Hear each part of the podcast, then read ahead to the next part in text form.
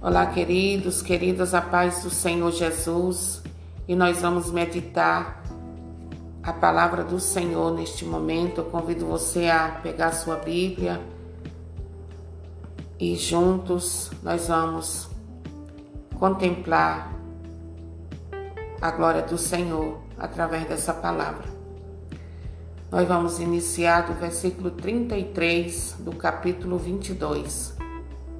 Quem dará à minha boca uma guarda e sobre meus lábios um sinete adequado para que não me façam cair e minha língua não me arruine?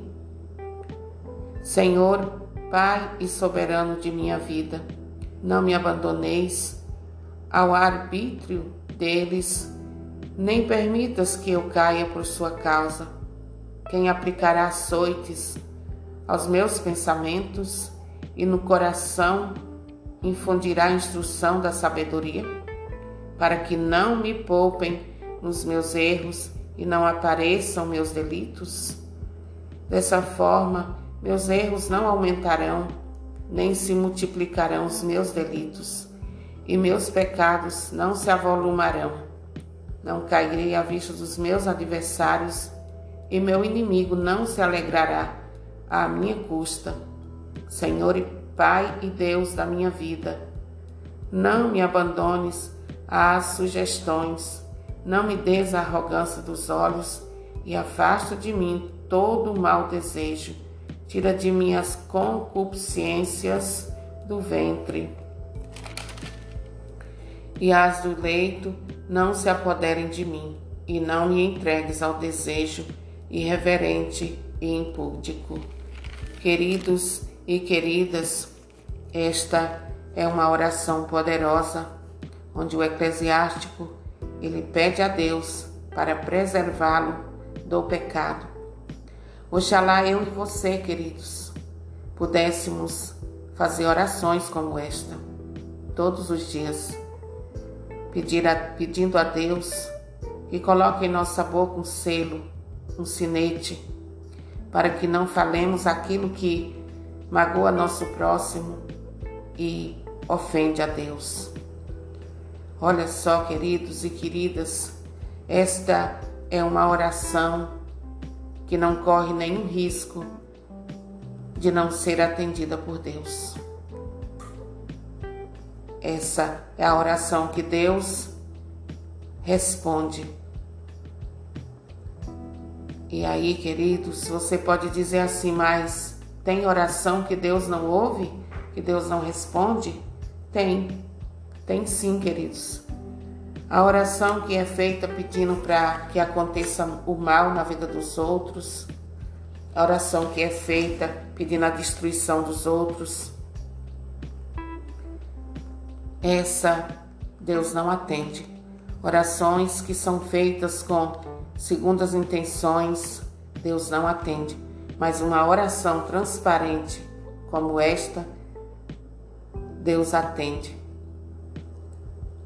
Quem dera eu e você pudéssemos, ao nos colocarmos em oração, queridos, dizer: Senhor, Pai soberano de minha vida, reconhecendo que Deus é nosso Pai, que Deus é Senhor da nossa vida que é soberano e que tem controle da nossa vida e de tudo que existe no céu e na terra. Quem dera nós tivéssemos essa coragem de nos posicionarmos como eclesiástico e dizer: Meu Deus, põe um vigia na minha boca, põe um guarda na minha boca, nos meus lábios, sela meus lábios, para que não me façam cair e minha língua não me arruine. Queridos, quantos casamentos são desfeitos, quantas brigas, quantas separações, quantas coisas ruins, até mesmo morte acontecem por conta de pessoas que não sabem se controlar diante das situações da vida. E aí acaba em tragédia, acaba em separação, acaba em divórcio, porque não buscamos em Deus a graça para controlar a nossa língua, ter domínio da nossa língua, do nosso corpo. E Deus, queridos, Ele é soberano. O poder dele é máximo e absoluto sobre todas as coisas existentes na terra e no céu, como já disse. Então, eu e você pertencemos a Ele. Somos propriedades particulares dele por meio do nosso batismo. E Ele é nosso Senhor. E Senhor é aquele que é dono. Portanto, Ele é dono da minha e da sua vida. Que eu e você aprenda com a palavra de Deus que nós precisamos estar aos pés do Senhor para buscar nele toda a graça que necessitamos para que possamos refrear nossa língua, refrear nossa boca, não dizer coisas que magoam, não dizer coisas que ferem, não dizer coisas que causam mortes, separações e tantas outras coisas ruins. Nós devemos orar sempre dizendo ao Senhor: Não me abandone, Senhor, a mercê de mim mesmo. Não me deixe a mercê da minha carne, não me deixe a mercê da minha língua, Senhor. Sempre pedindo ao Espírito Santo para que nos dê autocontrole, nos dê a graça para nos manter em silêncio diante de certas situações, porque muitas vezes, quando nós abrimos a boca para falar, nós colocamos tudo a perder. E não é isso que Deus quer. Deus quer que a nossa língua se torne bênção na vida dos outros. Na vida dos outros, a minha boca e a sua precisa jorrar coisas boas para alimentar as pessoas que nos ouvem e não destruí-las. Amém, queridos? Que o Senhor nos dê essa graça de fazermos orações assim, pedindo a Deus para tomar o, o comando da nossa vida e não nós mesmos. Muitas vezes querer ser senhores da nossa vida, senhores da nossa boca. Pedir ao Senhor que não nos deixe, não deixe a nossa cabeça, a nossa boca a mercê daquilo que nós pensamos e queremos falar, mas que eu e você fale somente aquilo que vai edificar a vida do outro. Porque aqui o, o eclesiástico ele pede, coloca uma guarda sobre meus lábios, um sinete adequado para que não me façam cair e minha língua não me arruine. Não me arruine é uma pergunta. Quem dará à minha boca uma guarda e sobre meus lábios um sinete adequado para que não me façam cair e minha língua não me arruine? Olha só, quem é que pode fazer isso? Só Deus. Somente Deus pode nos dar essa graça, queridos, de saber controlar a nossa boca. Somente a graça de Deus nos capacita, nos habilita a, a sermos pessoas que não saem falando tudo o que pensa e tudo o que quer, mas falamos aquilo que o Espírito Santo coloca no nosso coração. E ele continua orando, dizendo: Não permitas que eu caia por sua causa. Não permita.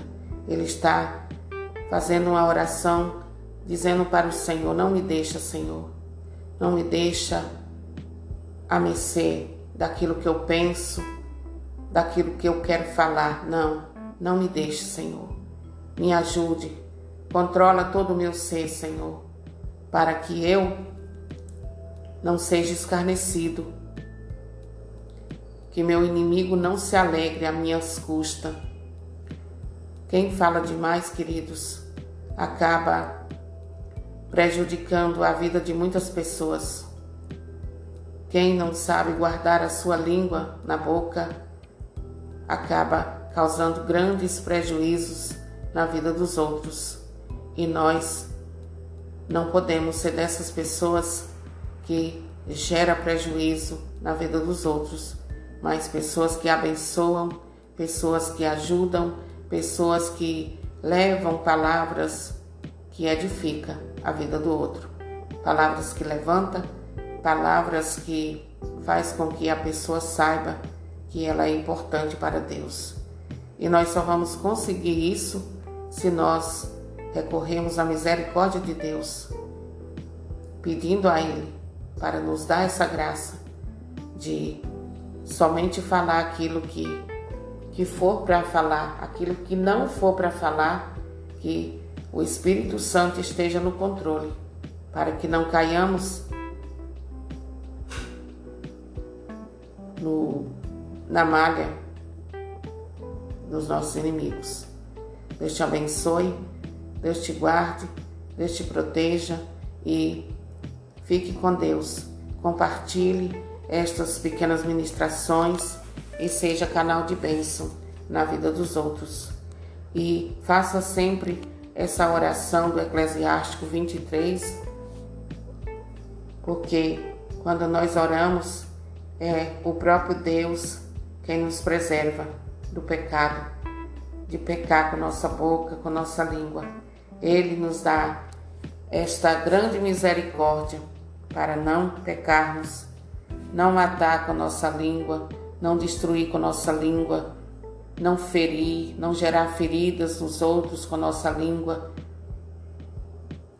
e tantas coisas que nós sabemos que, que gera quando a gente fala palavras que, que ferem, nós causamos um buraco na vida dos outros. E nós não somos chamados por Deus para isso. Somos chamados para edificar. Somos chamados para ser bênção na vida dos outros. Deus te abençoe e te guarde. E é muito importante, como diz aqui nessa palavra de Eclesiástico 23, que a gente ore para que Deus controle a nossa vida, para que nossos erros, nossos pecados, nossos delitos não se avolumem, mas que nós possamos aprender com o Espírito Santo que precisamos nos santificar cada dia mais e mais, para que Deus seja glorificado. Deixemos de lado o falar demais, o falar precipitadamente, porque isso não gera, isso mata, isso destrói. Amém? Deus te abençoe. Olha só, queridos, nós fazemos vários tipos de orações a Deus, vários tipos de oração, mas dificilmente nós nos colocamos aos pés do Senhor para pedir essas coisas que está relatando aqui o Eclesiástico 23. Senhor, afasta de mim todo mau desejo, afasta de mim a arrogância, não me dê a arrogância dos olhos e afasta de mim todo mau desejo, tira de mim a concupiscência, as concupiscências do ventre Tira de mim, Senhor.